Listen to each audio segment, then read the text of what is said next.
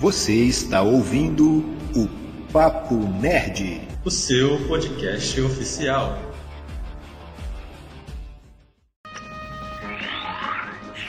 Welcome to the Time Variance Authority.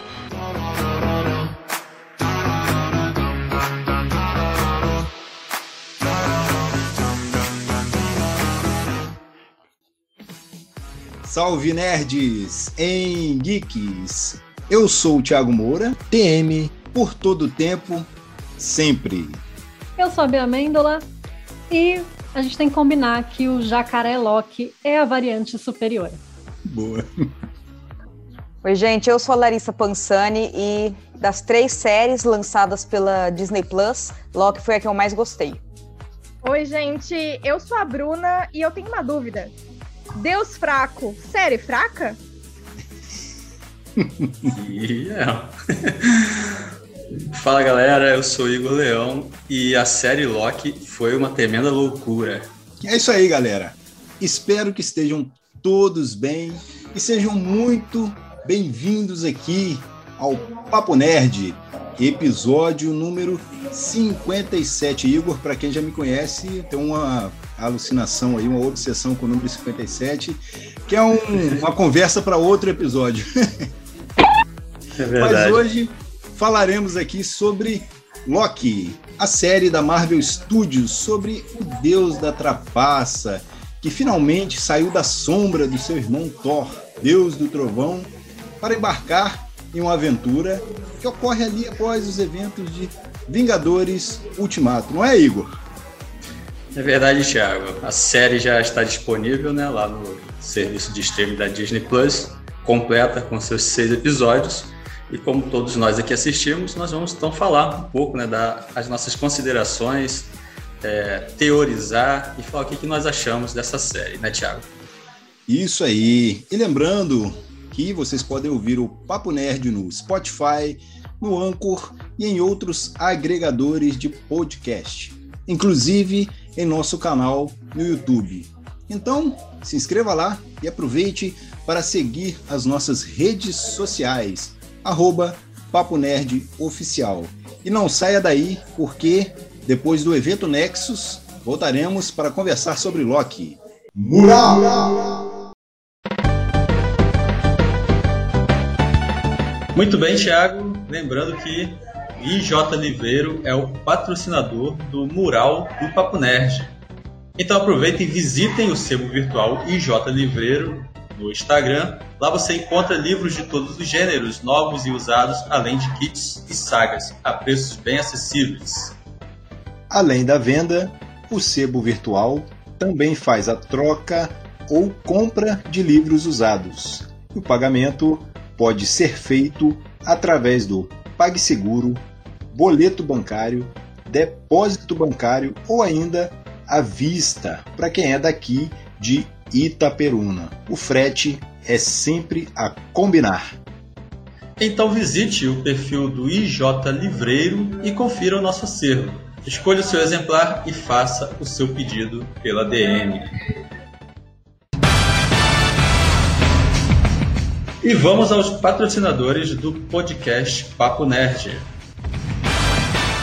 Código KID Itaperuna e Gestão ProMais. A Código Kid Itaperuna é a primeira escola tecnológica especializada em programação de jogos e youtuber, com foco no desenvolvimento do raciocínio lógico e da criatividade, visando o preparo dessa galerinha para encarar os desafios da tecnologia. A gestão ProMais possui cursos profissionalizantes voltados para jovens e adultos que desejam se preparar para o mercado de trabalho ou aperfeiçoar suas capacitações.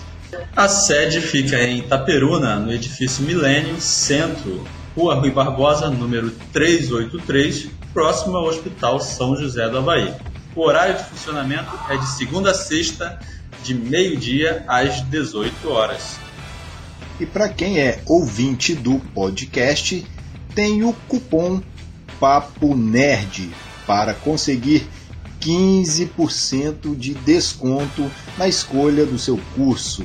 Aproveite para seguir os perfis lá no Instagram código KID.itaperuna e gestão ProMais e pegar as dicas e conteúdos postados diariamente. Medieval Burger.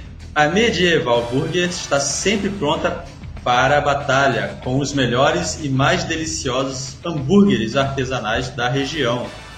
Verdade! Visite um de seus reinos em Muriaé, Bom Jesus ou aqui em Itaperuna, na rua Platão Boechat, número 468, no bairro Lions. O funcionamento é de terça-feira a domingo, das 18h30 às 23h30. Você pode fazer o pedido e retirar na loja ou optar pelo delivery com a taxa de entrega e o pedido mínimo de 12 reais. É só baixar o app Medieval Burger na Play Store e fazer o seu cadastro. Faça também o pedido pelo WhatsApp, os números estão na bio deles. Siga o perfil deles no Instagram e consulte o cardápio online. Lembrando todo mês tem o burguês do mês e toda semana tem a quarta medieval. Só acompanhar pelo Instagram a Medieval Burger. Elite Dogs Gourmet. A Elite Dogs tem os melhores hot dogs da região no estilo gourmet. Possui um cardápio diversificado e totalmente baseado nas séries que mais amamos acompanhar. Para quem é de Itaperuna e quer visitar a lanchonete, é só conferir na rua Benedito Nicolau, no bairro São Mateus. Lembrando que o delivery possui uma taxa de entrega e o pedido mínimo é de R$ 9,00, podendo ser feito pelo site ou pelo WhatsApp 22 99787 7948 ou ainda clicando na bio deles. Para acompanhar todas as promoções da semana, é só seguir a Elite Dogs Gourmet no Instagram e conferir o cardápio baseado na sua série favorita. KNN Idiomas. A KNN Idiomas garante sua fluência em dois anos de curso, com alunos a partir de quatro anos de idade em inglês, espanhol, francês e alemão. Para quem é de Itaperuna, a sede fica próxima da garagem Santa Lúcia, no bairro Aeroporto. Lembrando que as aulas presenciais estão liberadas para todas as idades e respeitando todas as normas de segurança da prefeitura. E para quem não é de Itaperuna, tem as aulas no modo ao vivo, com métodos exclusivos para quem fala português e com foco em conversação. Assim também como preparatório de interpretação de texto para concursos vestibulares e exame internacional. Garanta logo a sua vaga pelo WhatsApp 229 9946 9555 ou ainda clicando na bio deles lá no Instagram KNN Itaperuna. Aproveite e use o nosso cupom Papo Nerd e garanta 30, eu disse 30% de desconto em qualquer curso.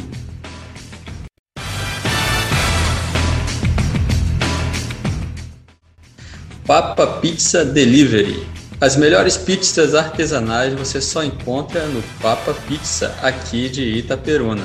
São diversos sabores de pizzas doces e salgados, que deixariam até as tartarugas ninja com água na boca. Santa Tartaruga! Durante a semana você pode aproveitar as promoções da segunda e da quinta em dobro onde você compra uma pizza e leva duas. Só é preciso conferir as regras e condições do dia. O funcionamento é de segunda a domingo, das 18 às 23 horas. Os pedidos podem ser feitos por WhatsApp 22998404466 ou clicando no link na bio do arroba Itaperuna. Os pagamentos podem ser feitos em dinheiro, cartão de crédito e débito, PicPay e também no Pix. Papa Pizza, quem conhece indica, quem experimenta repete. E para você que deseja ter o seu produto, a sua marca ou a sua empresa divulgada aqui no mural do Papo Nerd, entre em contato conosco pelas redes sociais, arroba Papo Nerd Oficial ou enviando um e-mail para papointernerd.gmail.com Mande uma mensagem e vamos conversar. E para quem quer colaborar com a produção de conteúdo, o Papo Nerd está nos sites de apoio Padrim e Apoie-se. Olha só, Igor, temos lá níveis de metas com recompensas bem legais, bem bacanas aí. E a galera já pode ajudar colaborando aí com valores a partir de um real. Olha só que legal. Olha só que legal, né? Legal, simples e fácil né, para você que já nos acompanha, né, podendo aí nos ajudar para que possamos ter sempre condições de é, produzir conteúdo de qualidade para você. Atenção! Este episódio contém spoilers, então ouça por sua conta em risco.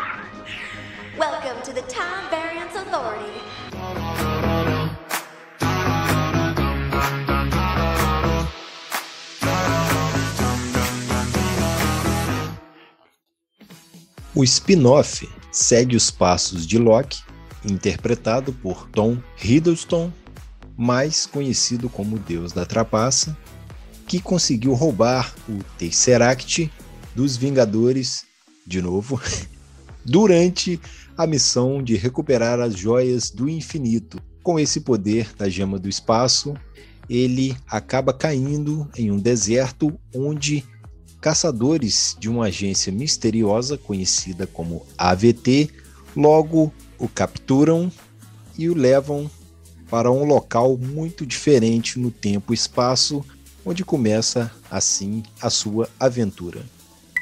É isso aí, galera. Vamos para a nossa rodada inicial aqui, considerações iniciais sobre Loki. Quero saber o que vocês acharam aí de uma forma geral e sucinta. Olha, eu gostei bastante de Loki. Eu gostei muito que ela tem um clima muito diferente, né, de todas as outras séries da Marvel que a gente viu até agora. E também um clima muito diferente de tudo que a gente já viu da Marvel no cinema.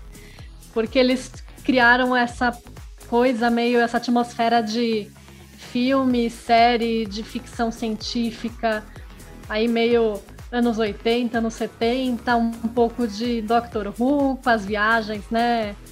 Entre, no tempo e na dimensão.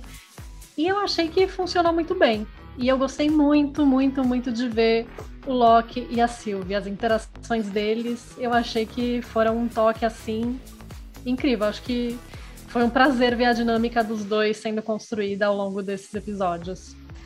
Bom, eu também eu concordo com a Bia, né? Foi, foi bem legal ver essa dinâmica entre os dois, foi uma das minhas partes preferidas, é, além da dinâmica entre o próprio Loki e o Mobius também. Eu adorei ver no, no comecinho, né? Porque depois eles começam a, a ficar meio distantes, né? Por conta das situações. Mas eu gostei muito da química dos dois, principalmente também entre os dois atores, né? É, parece que eles já trabalharam juntos, né? O Owen Wilson e o hum, Tom Hiddleston. Então, facilitou, né, a química deles. É, eu achei Loki a, a, melhor série da, da Disney Plus até agora. Gostei muito mais do que Falcão e Soldado Invernal. E um pouquinho mais do que WandaVision, porque eu gostei bastante de WandaVision também. É, e eu gostei tanto justamente por conta desse multiverso que eles estão criando. Eu achei que teria muito mais, né? Muito, muitos, é, muito mais elementos em relação ao multiverso, mas como a gente já imaginou, ia ser uma introdução para essa nova fase da, da Marvel, né, que tá vindo aí. E como eu falei numa, em uma outra live, que uma outra live que o Thiago inclusive assistiu, eu acho que é, é uma introdução também para essa guerra multiversal que eles até citam em Loki. Então eu acho que é, eu esperava um pouquinho mais dessas confusões, né, na, das linhas temporais, só que por ser uma introdução, é, deu uma, uma, um teaser, né, do que, do que pode vir a ser no, nos próximos filmes, nas próximas séries. Mas eu gostei bastante, por se tratar de ficção científica, bem com as características, né, que a gente conhece, assim como a Bia falou, é, foi a série que eu mais gostei. Vixe, eu tô vendo que eu vou ser a do contra aqui nesse papo. Assim, eu gostei da série, eu achei ela ok. Mas eu já vou discordar um pouquinho do que a Bia falou sobre, por exemplo, a autenticidade. Porque eu vejo em Loki muita coisa de Legion, por exemplo, que também é Marvel, mas é esquecida no rolê. E eu acho que é, tem muitas coisas parecidas, muitas mesmo. Então eu já acho que Loki não é tão original assim. É, eu também acho legal a, a, parte de ser uma introdução, porque realmente é, a partir de agora, basicamente tudo vai mudar em Marvel. É, porém, eles, eu acho que eles podiam ter explorado um pouquinho mais. Eu gosto muito, por exemplo, do Loki que a gente vê em Thor Ragnarok. Eu acho que ali ele tá brilhando muito mais do que ele tá brilhando na própria série. É, eu adoro a Sylvie, adoro o Mobius, eu acho que esses outros personagens têm uma construção muito legal. E por eles serem tão legais, eles tiram o brilho de Loki. Então, acho que talvez isso me deixou um pouco meio tristinha com a série. Mas, no geral, eu achei ok. Eu, eu gostei da série, gostei bastante. Né? Também não digo que foi a melhor, porque eu gostei muito de WandaVision. É, mas a série, ela me divertiu pelo personagem, né? O próprio ator, né? É cativante demais. E por tudo que ele já, já fez, né? Na, em todo esse universo da Marvel, a gente compra a ideia da série dele. Né? E com essa expectativa de que eles estão trazendo algo novo, que vai ser inserido né, no universo cinematográfico, que é a questão do multiverso. É, eu fiquei assim, também tem algumas pequenas ressalvas, mas eu gostei muito mais pelo desenvolvimento dele, com as suas variantes e com o próprio Morbius, né? E a gente poder ver que ele, ali numa função de anti-herói, da sua própria jornada de descoberta, afinal de contas, ele foi pego pela AVT pelo que aconteceu né, em Vingadores Ultimato. Né? Então, uma nova linha do tempo surgiu e ali ele pegou, ele nem sabia ali o que, que aconteceria com ele né, no futuro. Então, assim, eu gostei pelo desenvolvimento. Eu achei que foi, foi uma série assim, assim, que tratou muito dessa questão que é o que tanto pega com relação ao Loki.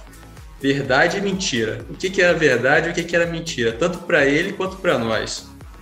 E até para o pessoal da AVT, né? Então, esses tratamentos, assim, é, que fogem um pouco do conteúdo ou até mesmo da dinâmica do personagem nos filmes, eu gostei, porque deu tempo de tratar, de cuidar e de resolver algumas questões ali para que a gente possa ver ele de uma outra forma agora, né? Então, assim, eu gostei muito da série, gostei de todo. O, o elenco é formidável, né? E a série foi, foi bem divertida. Né? Vamos ver o que, que, que tem para frente agora. Sim, posso dizer também que gostei bastante da série e acredito que é, porque eu não tinha muita expectativa, eu não sabia o que esperar depois de WandaVision e Falcão e o Soldado Invernal, né, que são coisas bem distintas. Essa série do Loki, eu praticamente eu não, não, fazia ideia do que estava por vir. Eu falei, mano, como assim? O cara rouba o Tesseract de novo, né, numa cagada dos Vingadores lá, e aí, para onde que ele foi? O que, que eles vão fazer agora? Eu acho que o que mais me pegou nessa série foi que ela foi bem surpreendente. Então, assim, elenco, as cenas é, com efeitos especiais, fotografia, a premissa dela é interessante, você entende ali a, a, o, esse conceito de variantes, né? Poxa, mano, se você tá pisando fora da faixa aqui, você pode criar uma linha alternativa multiversal. Então tem aquela galera ali que é para podar essas coisas. Eu achei isso aí é, genial, uma sacada muito, muito, muito boa.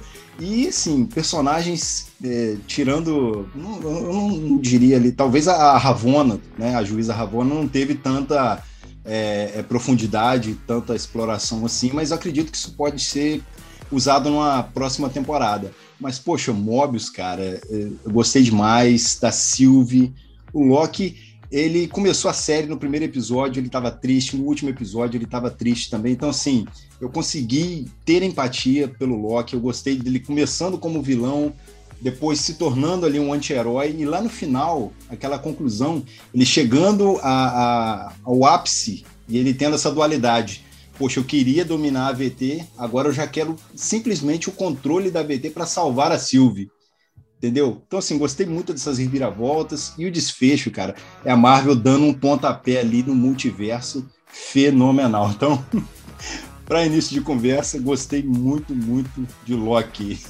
Só que uma coisa eu, eu, que eu falei é, se concretizou, que foi a redenção do Loki, né? Sim, a gente, sim. a gente tocou nesse assunto.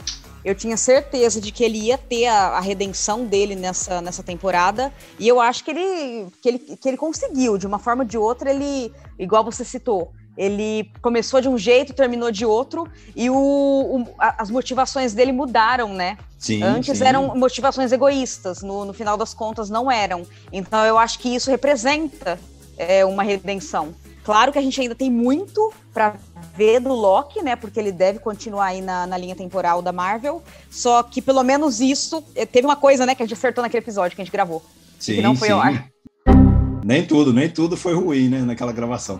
Mas aí, é, a gente, para complementar aqui, toca num ponto onde a Bruna falou que ela gosta muito do Loki em Ragnarok. Então, aquele Loki lá é fenomenal. Só que aí a gente entra aqui, por exemplo, por uma outra vertente. Esse Loki ali, ele acabou de sair da Batalha dos Vingadores. É, a Batalha de Nova York com os Vingadores.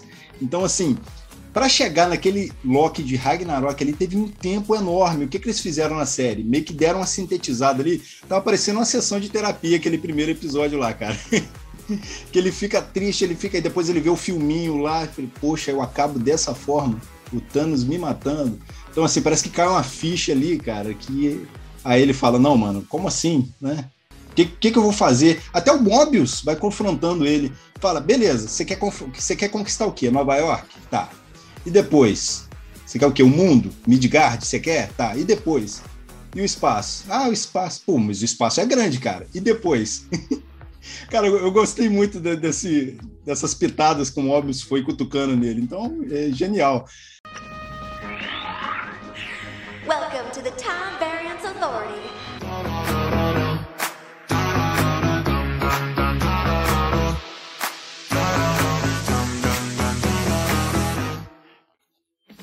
Já que a gente começou a falar aqui dos personagens, né? Vamos falar aqui é, de uma forma geral de todos eles, quem quiser tocar num ponto específico, o personagem que mais é, foi marcante para cada um de vocês. Olha, eu amo muito o Loki e o que o Tom Hiddleston faz com o Loki, porque assim, não, eu não acho que é um trabalho fácil, porque é um personagem que, como né, vocês todos estão falando, é um personagem que passa né, por muitas fases. Ele tem toda aquela ironia, ele tem os momentos de megalomaníaco, que quer dominar tudo, quer poder.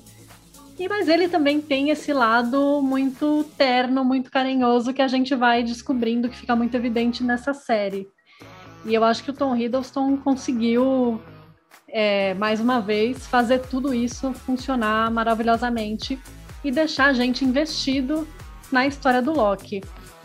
Mas eu gostei muito, muito da Sylvie, a Sofia de Martino. Eu não conhecia é, o trabalho da atriz antes, ela também não tinha feito muitas coisas grandes antes, mas ela foi simplesmente perfeita para o papel. Que é, ela conseguiu criar uma Sylvie, né, que é super forte, irônica, que mas também tem as suas vulnerabilidades, assim como Loki. E de um jeito que ela não está é, mimetizando ou tentando mimetizar a performance do Tom Hiddleston. Ela encontrou a, a Sylvie né, fazer essa variante do Loki do jeitinho dela. Fiquei muito investida na jornada dela, de ter sido ali resgatada. Resgatada não, né? Sequestrada quando criança em Asgard. E depois ter passado a vida toda se escondendo. É, é muito difícil e a gente entende então por que, que a Sylvie é daquele jeito, por que, que ela desconfia tanto do Loki. A forma como eles vão construindo esse relacionamento ficou 10 de 10 para mim. E claro, o, o Mobius também acho que entra aí, ganha uma estrelinha, porque ele é muito engraçado. Eu, o Owen Wilson tá perfeito como ele. Eu espero que o Mobius, em alguma, alguma linha do tempo, encontre seu jet ski. Eu quero isso. Eu quero muito isso. Espero que ele encontre seu jet ski. E acho que a gente tem que falar também da Umi Mosako como a B-15, né? Que fica ali caçando o Loki e a Sylvie. Porque ela não aparece tanto assim, mas quando ela aparece, Pô, ela é terror, é muito cara. boa. É. Ela é muito boa. E ela também tem um, uma ironia, uma, uma sagacidade quando ela fala que que é maravilhoso, é maravilhoso. O Loki, a Sylvie, né, e o Mobius, eu acho que eles é, fizeram uma, um bom trabalho é, sendo esse trio que a gente vê em outras sagas, em outros grandes filmes épicos, né?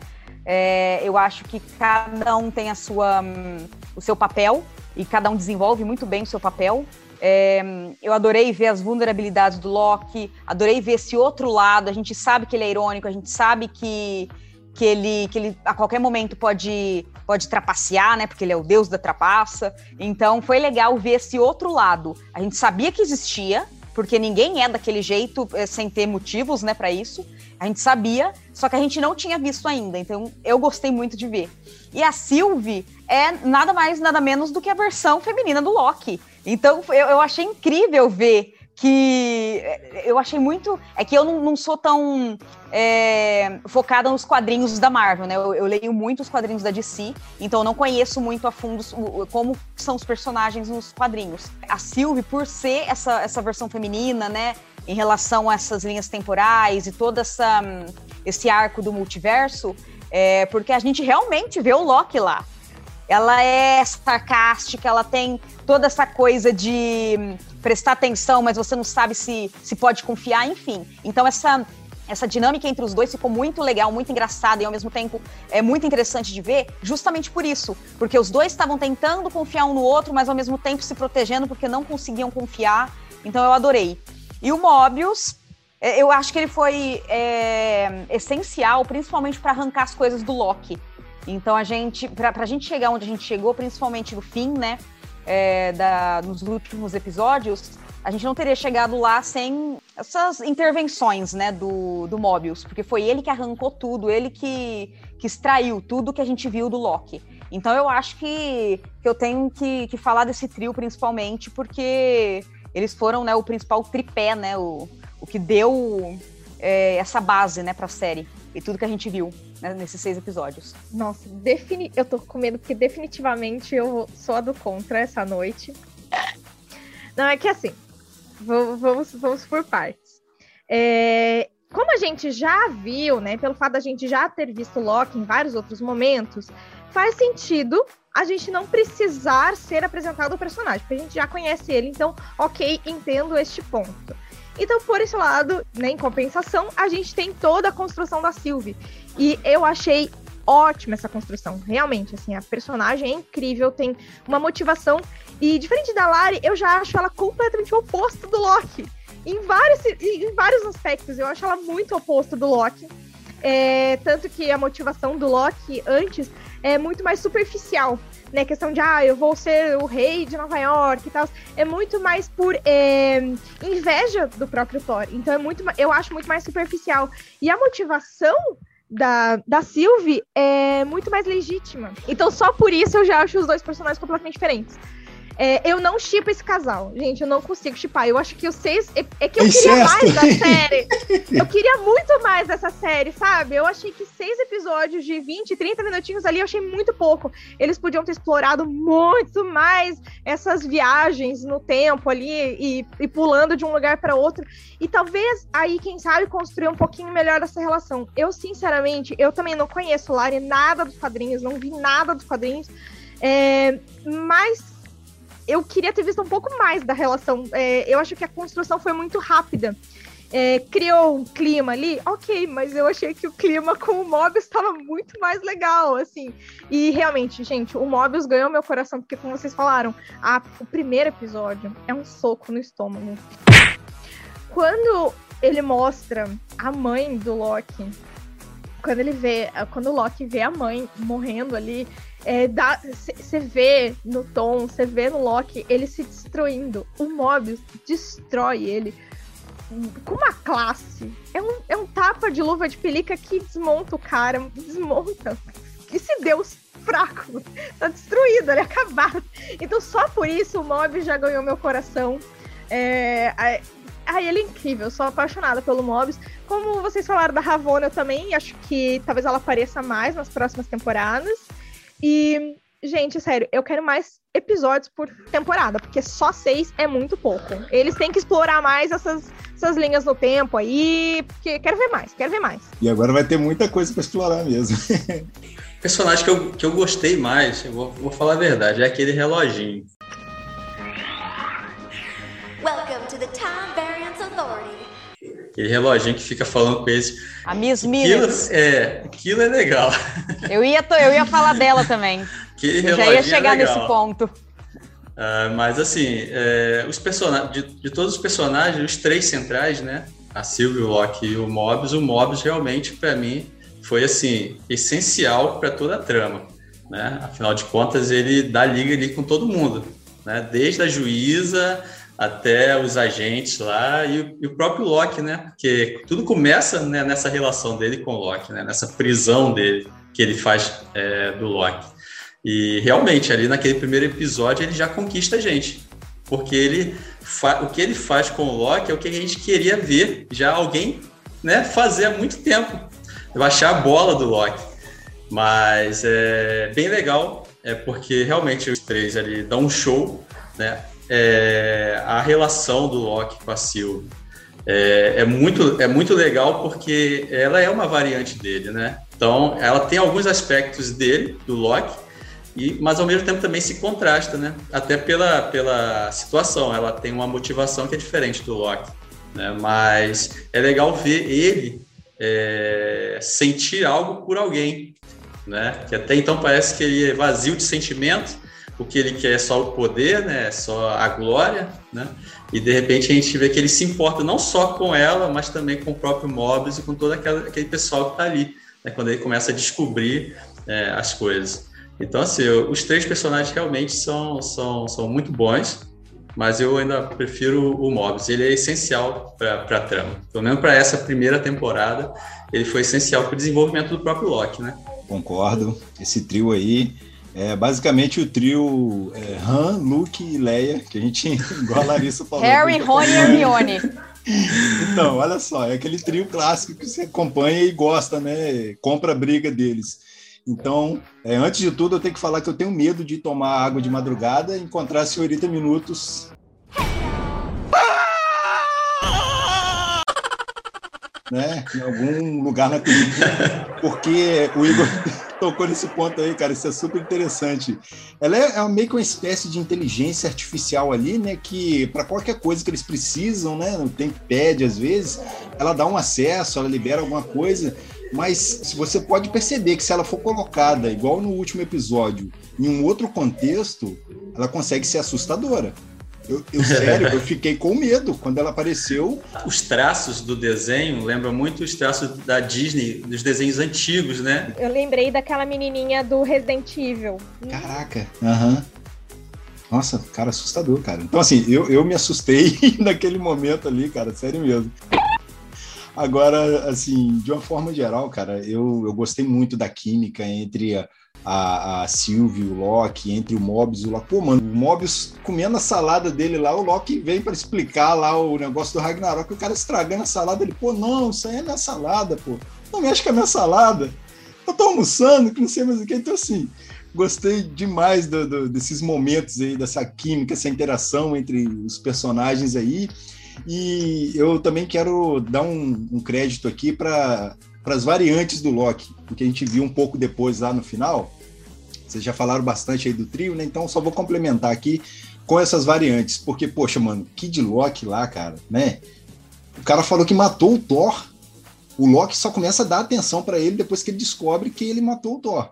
E o, o Richard E. Grant, né, se não me engano, ele faz o Loki clássico. Pô, mano, aquela roupa parecendo um cosplay lá, cara com chifrão.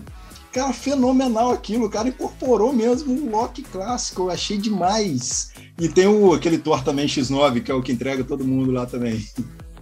E a Bia falou do Jacaré Loki. Cara, que viagem. Isso aí foi foi muito, muito legal de ver, cara, essa coisa dessas variantes. Então, quer dizer que não tem só um Loki, são vários Locks. Esse conceito de, de essa questão de sobrevivência, eu achei isso aí muito, muito interessante. É um ponto muito que tem a ver com a essência do Loki, que é o quê? Sobreviver. Você mata o Loki aqui, ele volta lá de outra forma. eu achei que pegou muito forte nesse ponto. Welcome to the Time Variance Authority.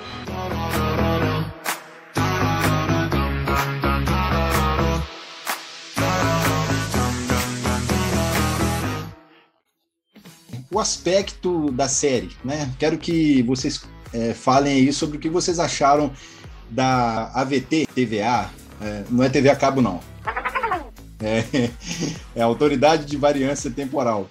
Cara, eu achei que isso aí foi genial. Apesar da, da Bia ter citado esse clima lá de tipo uma repartição pública, né? Que eles têm uma tecnologia avançada, mas ao mesmo tempo parece que a aparelhagem ali é antiga. Eu achei que isso aí foi, foi muito, muito genial. E eu percebi também que aquilo ali é meio que uma parada isolada no espaço-tempo. Ou seja, magia não funciona ali dentro. As joias do infinito, mano, 10 anos da Marvel. 10 anos da Marvel, eles tornaram aquilo desimportante dentro de uma gaveta, cara. Como você fala que as joias do infinito ali é peso de papel. Aquilo ali, cara, foi um. Nossa, mãe. Assim, eu achei muito ousado, para começar, achei muito ousado. Meu, eu adorei esse lance da. As joias do infinito causaram o caos no, no MCU. A gente viu só desgraça essas joias causando. E aí, ah, eu uso aqui como peso de papel. Eu achei Pô, genial. Meu, eu, achei muito legal, tipo, a Marvel fazer essa, essa zoeira com o seu próprio universo. Porque mostra que, assim, não, tipo, tá tudo bem, a gente pode também brincar um pouco com isso aqui dentro das nossas regras. Eu adorei a, a ambientação da AVT, porque é isso, essa atmosfera que eles criaram é uma repartição pública, que você vê que é tudo muito burocrático, né? Os funcionários não não te dão muito papo. Mas você vê que tem um negócio estranho ali, porque o cara, logo no primeiro episódio, o cara não sabe o que é um peixe. Não tô lembrado, não. Nunca nem vi. É verdade, cara. Aí você fica, gente, né? Tem, tem alguma coisa. Tem alguma coisa que tá errada nesse lugar, né? Sim. E também sobre a AVT, o que eu achei muito interessante é que ela é um ambiente muito contido. Porque você e você tem uma oposição que eu achei muito interessante desse ambiente que é todo restrito, né, muito burocrático, com regras muito definidas, com é, funcionários que não saem muito do script. E do outro lado você tem né, as milhares, infinitas possibilidades que as viagens, né, por tempo, espaço e dimensões trazem e o próprio caos que o Loki todo provoca né, nessa estrutura. Eu achei que a série trabalhou muito bem esse jogo e eles tomaram muito cuidado realmente para construir isso tecnicamente. Porque você vê que a fotografia toda, quando eles estão na AVT, é mais escura, tons mais neutros, o que também está nos figurinos, está nos, é, nos cenários, na direção de arte. Eu achei que foi muito legal eles criarem esse ambiente tão próprio, que também é, é uma coisa difícil da gente ver na Marvel, né? Que geralmente eles jogam ali tudo muito no colorido, né? Explosão de cores ou coisas muito fantásticas, tecnológicas. Mas esse não, esse ambiente até parece que às vezes você está assistindo uma série ali dos anos 70, 80. Eu achei que ficou muito legal isso. E eu acho que quando a gente chega aí no final da série, já entrando em territórios mais abertos, eu gostei de como isso tudo foi amarrado. Porém, eu confesso que o final eu esperava um pouquinho mais do encontro do Loki da Sylvie com aquele que permanece, né? De uma forma ou de outra, vai ser uma figura muito importante para o futuro da Marvel aí nesta fase 4, a gente sabe que o Homem-Aranha que vem aí no final do ano já vai brincar com essas possibilidades do multiverso. Mas Eu acho que o final é, pecou um pouquinho, porque acho que eles fizeram dar muito o setup para tudo que vem depois. E eu senti que ficou um pouco em segundo plano o conflito daqueles personagens, do Loki da Sylvie, com aquele que permanece. Para mim acabou ficando um pouquinho anticlimático. Mas no geral, eu gostei muito da série e eu fiquei muito animada para ver ali todas as possibilidades que abrem, né? Literalmente, que a gente. aquela última sequência em que a gente vê as linhas do tempo se ramificando é muito impactante, né? Dá até um calafrio. Então, só pegando o gancho da Bia, que ela falou sobre as cores, né? Eu, eu gostei da sacada de que dentro desse, desse da, da TVA, né, da AVT, agora nem, nem sei mais como, como se pronunciam as siglas em português e inglês, mas dentro da, daquele espaço, é, eu acho que por, por terem cores, cores mais neutras, por ter uma vibe meio repartição pública, meio que, que, que, se refere àquela linha que não, não pode ser quebrada, sabe? Aquela coisa monótona, aquela, o status quo, sabe? Então, saindo daquilo, a gente já vê uma explosão de cores, assim como a gente vê nos outros filmes da Marvel. Então, eu, eu vi meio que como uma, uma metáfora dentro do, da série mesmo. Lá dentro, dentro da caixinha, aonde a gente sabe que é seguro, aonde é a, a linha correta, né? A linha oficial tem essa, essa coisa certinha, essa coisa que não pode sair do, do esperado.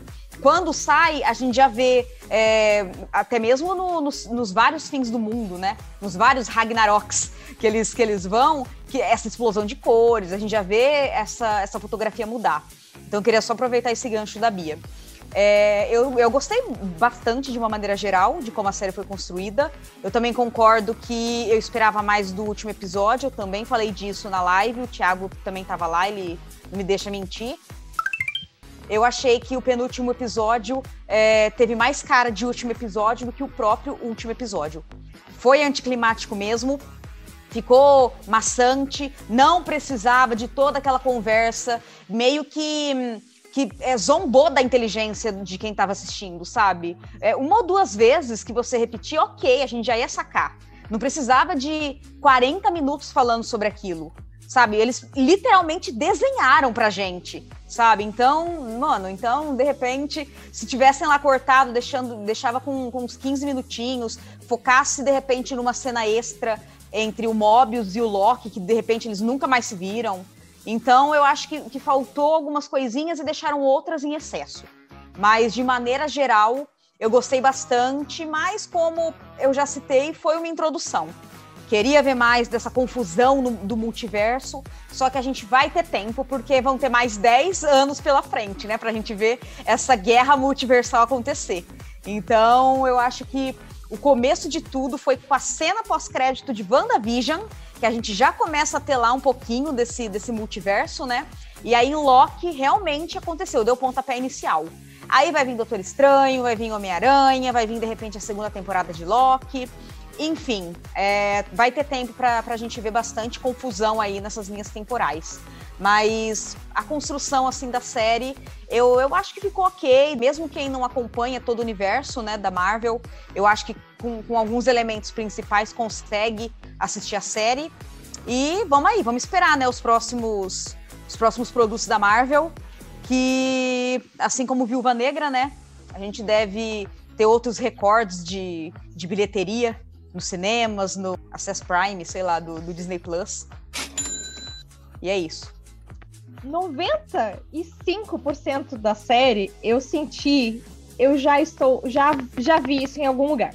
Sério, com 90% da série. Eu vou pontuar por quê, pra vocês não acharem que eu tô ficando louca.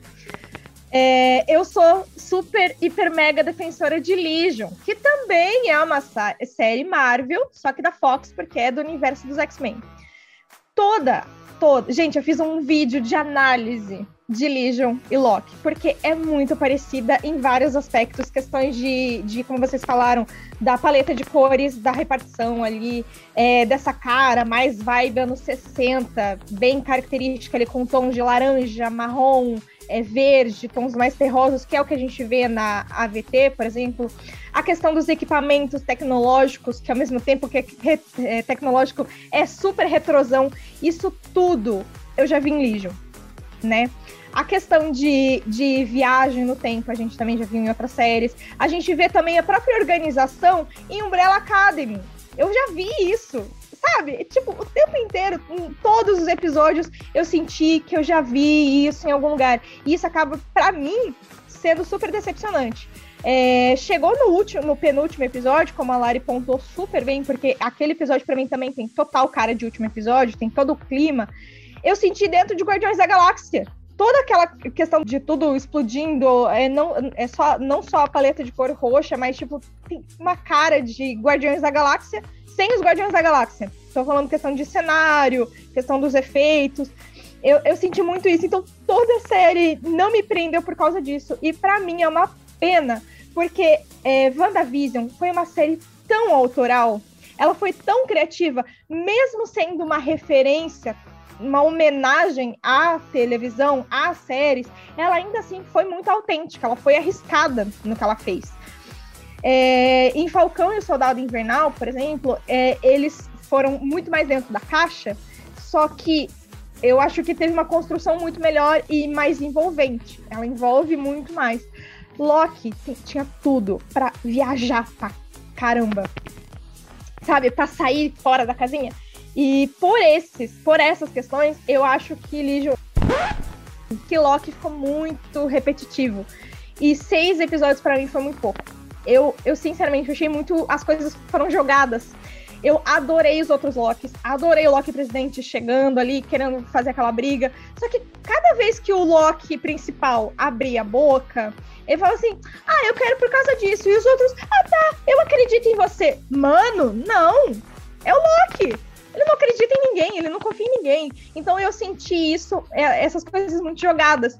E isso me decepcionou, porque toda a parte da AVT, por exemplo, os diálogos são incríveis. Gente, os diálogos do Mobius, os diálogos da Ravona, é, é, a, das, das moças lá, como vocês falaram, a, a, aquela segurança lá, não vou lembrar o número dela, porque é número, né? É, uma frasezinha com poucas palavras já vinha e metia o dedo na ferida, assim, então eram diálogos muito bons para chegar ali da metade para o fim, parece que foi tudo jogado, o diálogo só para, ai, vamos, vamos, vamos passar adiante, vamos abrir logo a porteira para boiada passar. Eu senti isso. Nossa, eu fiquei muito decepcionada com a série real, assim. Então, se não fosse é, o Loki, digamos assim, ah, é uma outra série de um outro universo, eu ia falar, nossa, que legal. Mas é, por ser Marvel, por a gente ver a qualidade técnica da Marvel, por a gente já ver a qualidade dos roteiristas, cara, eles têm uma equipe criativa boa pra caramba. Eu achei que faltou. Eu achei realmente que faltou. E não é por, por falta de dinheiro, e não é por falta de base, porque, mano, o que eles têm de easter egg ali dentro, tem muita coisa. Eles podiam explorar muito mais. Então, por isso, assim, que eu, eu realmente fiquei muito decepcionada com a série. Eu esperava. E, e, e, eu nem criei expectativa. Isso que é triste. Eu não vi a trailer, eu não, não fiquei indo atrás das coisas. Mas sabe, tipo, a série não me prendeu. Infelizmente, a série não me prendeu. Ela é linda visualmente, é impecável. A paleta de cores, os elementos, a direção de arte é muito linda. Mas é, no contexto, assim, na história mesmo, não me prendeu. Eu, eu gostei da série como um todo. Né? Vocês falaram aí o cenário, os efeitos especiais. É, é, não tem o que, que, dizer, né? Qualidade Marvel, Disney. É, eu só acho que pode ter deixado a desejar em alguns momentos a série, questão do diálogos ali, metade para frente, os, os locks e tal. Mas é, existem outros aspectos na série que a gente pode observar que aí, de repente, faz a gente entender né, algumas questões. Por exemplo, a AVT, é, a, a, essa questão burocrática, organizacional, uma falsa, falsa segurança né, que aquele, aquele local estabelece ali para a linha do tempo, e uma autoridade que ninguém vê, mas que manda da ordem, faz e desfaz. Né, é, muito, tem muito a ver com, a, com, as questões políticas que a gente vive hoje, né? fascismo, autoritarismo, né, tudo por um bem maior e acaba controlando todo mundo, a questão do livre-arbítrio. Né? Então, assim, eu vi a questão do cenário, das cores e dos diálogos ali dentro daquela estrutura muito como uma crítica a tudo isso, né? E, e tem a questão também da, da, da própria é, descoberta de identidade, né? O Loki, eu sou o Loki, mas existem vários de mim. Né? Existem vários outros. Quem eu sou na verdade? Eu sou o trapaceiro, mentiroso, mas chega um ponto que ele fala a verdade e ninguém mais acredita. Então, essa autodescoberta, né? É, a, a, a, passagem dele desses cenários, esses diálogos com cada personagem, né, e tudo que ele vai descobrindo com a própria Sylvie, com o Mobius, e ele querendo é, ajudar, porque até, até a questão religiosa, né, chega um ponto que tem uns diálogos ali meio religiosos, eu falei, cara, é, tem, tem muito mais coisa dentro da série do que só o multiverso e só a história do Loki. Né? Tem muita coisa que a própria Disney tá. E a gente não viu isso em outras séries, por exemplo, ou até no, no próprio filme da Viúva Negra que nós falamos. Tanta coisa podia ser, ser dito com relação à violência à mulher e não foi aproveitado na, no filme. E a série, ela, ela pode abrir um debate, até porque a gente sabe que pode vir uma segunda temporada aí né, para continuar. Então, eu vejo assim, toda essa questão do cenário, fora, fora a, a homenagem aos filmes de ficção científica, né? É, as referências que possui dentro do, do, da série a tantas outras séries e filmes que nós tanto gostamos, né? Então, acho que assim, que por tudo isso, eu gostei, valeu, sabe? É, é, essas questões, assim, é mais, mais profissionais em relação à crítica né, do cinema e da arte e tal, aí para mim já não cabe tanto, porque eu acho que o que vale é a intenção da diversão. Né? E isso a, a Marvel e a Disney está pro, tá propondo para gente e foi suficiente, né? por tudo que ela ainda vai construir né, daí para frente. Então, assim, para mim, eu, eu gostei de uma forma geral né? Sem, sem tornar relevante esses pontos assim é, que, que, são falhos, né, ao nosso ver, como aquele extenso diálogo da, do Locke da Sylvie com aquele que permanece. Eu também achei que foi chamar a gente de burro, né? Chamar a gente de ignorante, usar quase um episódio inteiro para explicar a gente é, aquilo tudo que a gente já tinha entendido, ó, acho que nas primeiras falas dele, né? Então, mas é, não aconteceu só com a, com a série do, do, Loki. Tantas outras séries já fizeram isso com a gente. Então, por isso eu gostei, gostei muito da série. E fico na expectativa para ver a continuação, né? Onde isso vai dar. E já temos a segunda temporada confirmada, né? Então tem muita coisa aí para poder ser abordada. E nos pontos que vocês tocaram aí, super interessante. É... Vou falar aqui desse final e também, dessa questão do diálogo que realmente aquilo ali é, chegou ali, parece que bateu uma bad, né? Naquele final ali, você tá esperando tanta coisa e quando chega ali, não, mano, senta aí que eu vou contar uma história aqui. Só faltou ele é, pegar um slide assim e começar a passar, né, um por um, para os dois. Pior, o pior foi, foi, ele segurando a espada e, tipo, mocota. E, e não chegava a lugar nenhum. E, tipo, mano, foi, foi tenso, foi maçante real. Eu acho, né? Não, não é querer passar pano nem outra coisa que não, mas eu acho que, por exemplo, o passo que essa série tá dando, principalmente para essa próxima fase agora da Marvel, é um passo tão grande, enorme, tá abrindo uma porta que eu acho que eles falaram assim, mano, vamos ter que deixar isso aqui bem explicado, né? Definitivamente muito bem explicado, porque depois é, a gente vai poder abordar muita coisa de uma forma assim muito mais ampla. Então, eu acho que foi por isso que eles fizeram dessa forma. Porém, não deixa de ser anticlimático, assim como a Bia falou. Porque a gente sente que os episódios eles vão tendo uma escalada, vão subindo, vai melhorando. Aí quando chega nos dois últimos episódios ali, né, que as coisas realmente têm que acontecer, o quinto episódio ele deixa a gente mais extasiado do que o sexto em si. Tanto é que no último episódio eu só comecei a ficar mesmo assim, é, é, mais ainda ansioso, empolgado, com o momento em que a Sylvie mata o, aquele cara, aquele que permanece.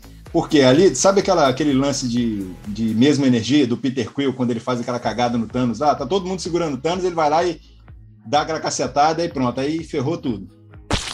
Ali, ela, eu acho que foi quase que a mesma coisa ela pensou assim, pô, eu quero matar esse cara, eu quero me vingar, mas eu acho que ela talvez não tivesse a consciência do que ela estava fazendo. mas ao mesmo tempo a gente tem que agradecer ela porque, graças a ela, temos o multiverso. de certa forma. Só para fechar esse tópico sobre o, aquele que permanece, que ele não fala Kang ali, né? Mas ele fala que ele já foi chamado de conquistador. Então, assim, ele fala que ele é uma das variantes. Talvez uma variante ele mais light, né? Que a gente sabe.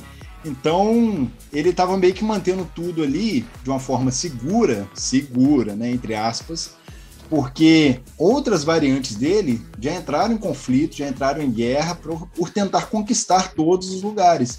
Então, ele fala dessa questão da AVT ser uma segurança ali, uma, uma burocracia eficiente. Então, é meio que, pô, mano, eu tô aqui, mas será que é melhor sem mim mesmo? Eu tô segurando a, a, as pontas aí. Se eu sair daqui, pode vir um outro pior do que eu. Então, o que, que, vocês acham, né? O que, que, vocês escolhem? Aí entra aquele dilema, aquela coisa toda.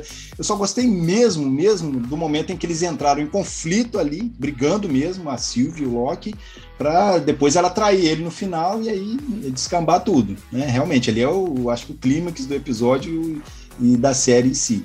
Mas, é, de uma forma geral, eu gostei de tudo que a série veio, assim, trabalhando aos poucos, né? Vocês já falaram bastante coisa aí, e eu concordo que a VT foi uma forma do, do é. conquistador lá, né? Do, do aquele que permanece, dele controlar a linha do tempo sagrada. Eu achei que isso aí acabou assim funcionando, porque ao mesmo tempo que eu, eu, eu esperava outras coisas assim nessa série, né? Principalmente viagens a, a, pontos específicos, né? Do tempo, do espaço, talvez também ela ficou muito naquele negócio ali. E depois eu acabei vendo aquele ali com outros olhos. Falei, mano, isso aí é uma parada assim que às vezes deixa a gente entediado, mas se você consegue tirar alguma coisa boa, absorver alguma coisa boa disso aí, né? De alguma forma, isso acabou me prendendo. Uma observação, porque fizeram aquele último episódio, 40 minutos de exposição e cortaram uma ponta que era o sapo Thor Poxa, gente, que foi dublada pelo Chris, Chris Hemsworth. Chris Hemsworth chegou a dublar o Saputor. Poxa, o que, que custava deixar ali dois minutinhos? Um dos roteiristas estava falando no Twitter é, umas semanas atrás que eles tinham pensado em. Tinham pensado, não, que eles chegaram a gravar uma cena em que o sapo Thor é, dava umas porradas no Loki, logo assim, numa das primeiras cenas do, do primeiro ou do segundo episódio. Gente, teria sido. Talvez ficaria muito galhofa? Talvez, mas, poxa, acho que ia ser um easter egg divertido. Mano, eu acho, eu acho que funcionaria bem. Porque aquela parte que o jacaré Loki come a mão do Loki presidente, eu gostei muito daquilo, cara. Então, assim, seria uma coisinha a mais ali que talvez pudesse divertir a gente, né? Então, é, é aquilo. Uma, uma, das coisas também que, que me segurou bastante foi essa questão da, da, da, da, diversão da série, porque tem uns pontos ali bem legais que eles tocam, assim, coisas que eu gosto, né? E também no que o Igor falou, nessa questão da profundidade, né?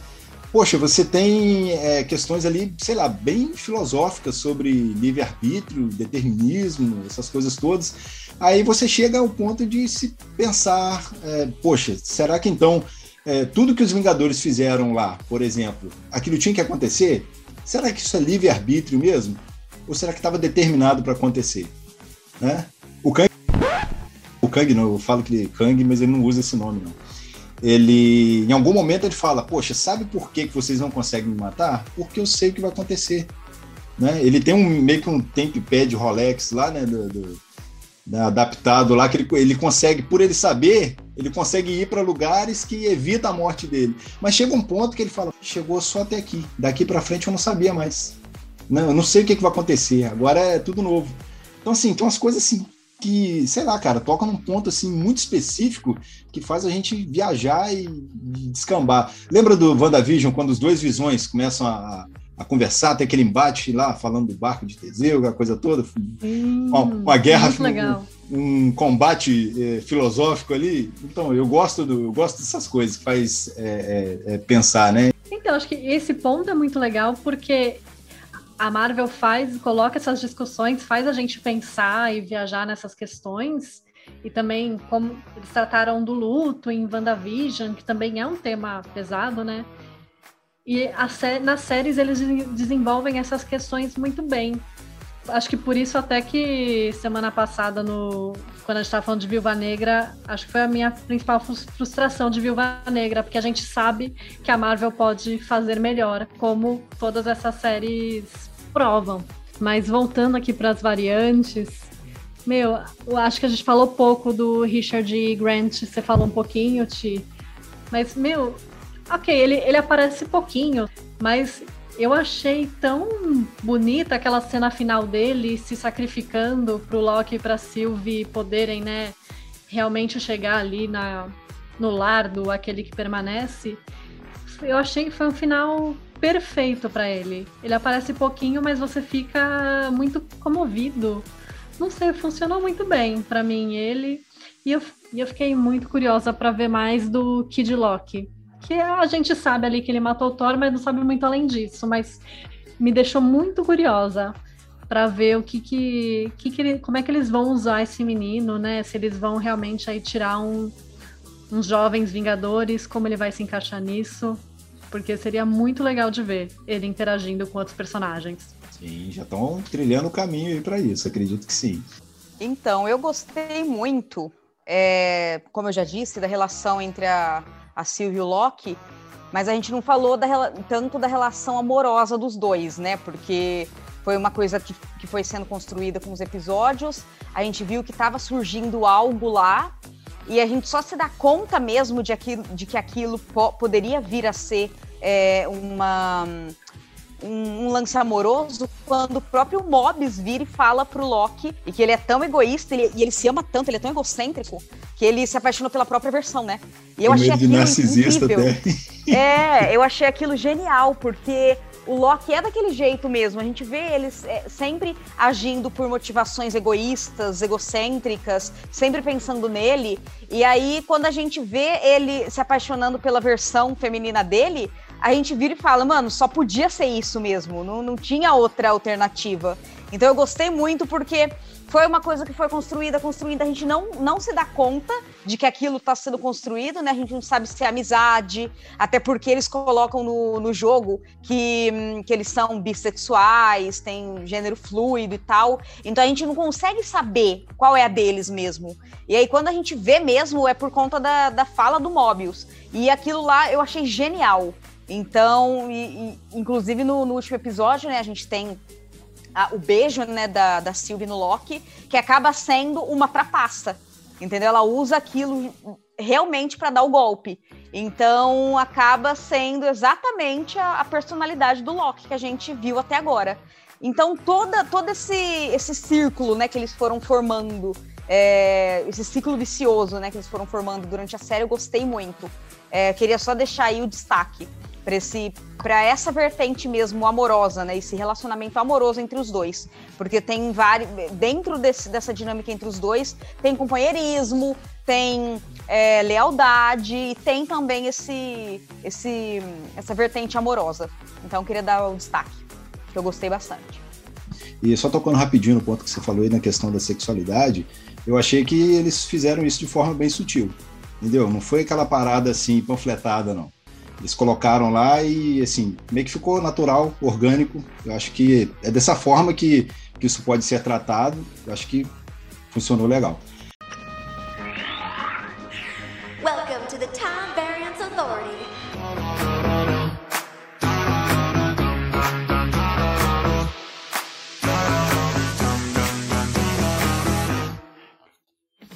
Vou falar de uns pontos aqui também, né, importantes, talvez tenha incomodado a gente e que me incomodou é, bastante, uma coisa que eu não gostei na série. As lutas, cara. não gostei muito dos combates, das lutas. Eu preferia muito mais quando a Sylvie estava lutando do que quando o Loki estava lutando. Apesar de que, de uma forma geral, eu achei que é, deixou muito, muito a, a, a, desejar. Eu esperava mais. Se fosse tratar assim de questões em, em que houvesse combate, eu esperaria é, pô, sei lá, cara, o Loki dando show naquelas adagas ali, igual ele fazia. Virou até no... meme, né? Por causa das jogadinhas de cabelo dele, vocês viram? Toda hora ele. A, a sequência. Gente. Ele não podia cair, não. Toda hora que ele levantava, ele dava Foi o tempo todo. Eu também, eu concordo com você. As cenas da Sylvie foram muito melhores. É, que é a do Loki. Não sei se é uma coisa dele, se ele coreografa muito bem, mas não é nem por conta do Tom Hiddleston. É o dublê, né? A gente viu, inclusive, fotos, né? Do, dos dublês, tanto da Sylvie quanto do Loki. Mas realmente, eu também achei que não funcionou, não. Eu, eu, eu realmente preferia ver a, a Sylvie lutando. Mas acho que não era nem o fa... não era uma coisa, por exemplo, Falcão e o Soldado Invernal, a gente já espera, né, cenas de ação, assim como Viúva Negra, porque eles são muito enérgicos, né? Mas eu acho que em Loki não, acho que não era tanto a, a narrativa que eles queriam passar. Então, para mim não fez tanta falta, não foi uma coisa que, que me incomodou, igual te incomodou. É, eu acho que eles, eles quiseram dar outro tipo de narrativa. É porque eu, sei lá, cara, eu sou bem fissurado com cena de ação, então se começa a acontecer, eu já eu começo a me empolgar. E aí, aí depois eu acabo, sei lá, me frustrando. Eu falo, poxa, já acabou a luta? É assim? É essa a luta aí? É isso que aconteceu? Então aí acaba, assim, foi, poxa, podia ter dado uma melhorada. Mas é coisa de cada uma, é mesmo. Assim, tem muito. Eu acho que a questão da luta, não, é, como a Larissa falou, não me incomodou muito. Acho até que foi um pouco até proposital para que a Sylvie pudesse ter muito mais é, dinâmica, né? Até porque, por mais que a gente já tenha visto o Loki lutando com as adagas e tal, não é muita característica dele combate, né? Ele prefere botar outros para lutarem para ele do que ele mesmo encarar a briga, né? Então, acho até, não sei se foi proposital, mas acho que funcionou. Ele não, não se sair tão bem na, né, com relação à coreografia, ficar aquela luta bonita, né, de se ver e tal, aquele combate todo. É, assim, não tem muita coisa que, que eu não tenha gostado, né? É, eu posso dizer que o que eu gostei muito foi das conversas dele com o Mobius. É, ele, a, a, questão dele sempre colocar em dúvida né, a, a AVT, né, para que, que ela servia, o que, que ela fazia, né, gerar esses questionamentos né, do próprio Mobius, isso eu acho que foi interessante, né, a questão do próprio livre-arbítrio, como a gente já falou. É, esse, esses foram pontos que eu gostei bastante eu gostei bastante. Mas não tem nada assim que tenha me incomodado tanto na, na série, não. É, como eu já falei, é, esses pontos assim eu achei, é, é, eu até ignoro um pouco pontos irrelevantes, porque eu achei que a série funcionou bem para o propósito que ela tinha, né, de poder apresentar essa, essa nova questão do, do multiverso e, e de, de, trazer uma, uma outra perspectiva do Loki, né? Ele se autodescobrindo, ele se conhecendo e dele, é, em certo ponto, querendo fazer o bem para as pessoas né? Querendo libertar elas e tudo. Então acho que, que, que foi legal, não tem muito o que reclamar não, da série. Sim, sim. O que acaba destoando bastante, né, do que seria o Loki em essência, vamos sim. dizer assim, né? Sim, sim. sim. Muito bem, galera. Chegamos aqui no momento dos nossos balões. O momento que a gente vai dar aqui as notas de 0 a 5 para essa série Loki. Bia Amêndola, de 0 a 5 balões. Quanto você dá para Loki? 4. Foi muito legal, fiquei feliz com o resultado, me divertiu. Teve ali umas coisinhas outras que poderia melhorar, mas no geral, curti muito e tô ansiosa para ver o que vem por aí. Larissa, Quantos balões você dá? De 0 a 5? Olha, eu vou dar 4,5, eu vou ser mais generosa que a Bia, porque, uhum. como eu disse, eu gostei mais do que WandaVision, e WandaVision eu dei é, uma, uma, nota praticamente é, quase que 5 ou 10, né? Dependendo da pontuação. Então, por eu ter gostado mais que WandaVision, é, vou dar 4,5. Eu só não dou 5, porque realmente aquele último episódio me incomodou bastante. Eu esperava mais ação, eu esperava uma energia maior, deu uma decaída. É, me incomodou bastante porque deu uma, uma paralisada, sabe? A gente tava lá numa, numa energia e de repente deu uma, uma paralisada do nada. Então eu acho que, que acabou incomodando bastante gente. É, mas eu gostei muito da série, então 4,5. Bruna Carvalho, de 0 a 5 balões, quantos você dá para Loki? Olha, não vou ser tão generosa, eu vou dar 3 por causa do Mobius. Porque eu acho que ele é estrela aqui e, e se não fosse ele, eu acho que eu não ia ter me apegado tanto. Mas vai três balões. Mestre Igor, de 0 a 5 balões, quanto você dá para Loki? A nota que eu dou é 4 e é, queria fazer a menção, né? A, tanto a atriz que faz a série Utopia da Prime Video, né? A Jessica Wright, e a atriz que faz a Sylvie, né, criança, que é que faz também a Judith Grimes da de The Walking Dead, né? Uma série que eu gosto muito e gosto muito da atriz também. Aquela menina é muito talentosa. Então, por isso a minha nota é 4. Bom, galera, a minha nota aqui vai ser quatro balões para Loki, porque eu gostei pra caramba, é, eu achei a série divertida, em alguns pontos achei ela assim bem é, profunda, toca em pontos assim bem específicos. Eu gostei desse flerte aí com a viagem no tempo, apesar de que eu queria mais, esperava mais. Mas igual a, Bruna falou aí, poxa, seis episódios acaba deixando a gente com gostinho de que era mais, cara. Então, assim, que a próxima temporada é, ela, que ela tenha pelo menos oito né, episódios, né? Para a gente poder se deleitar melhor aí, né? E é isso, galera. Eu gostei demais. Tá de bom tamanho aí, nota 4. Momento TCC.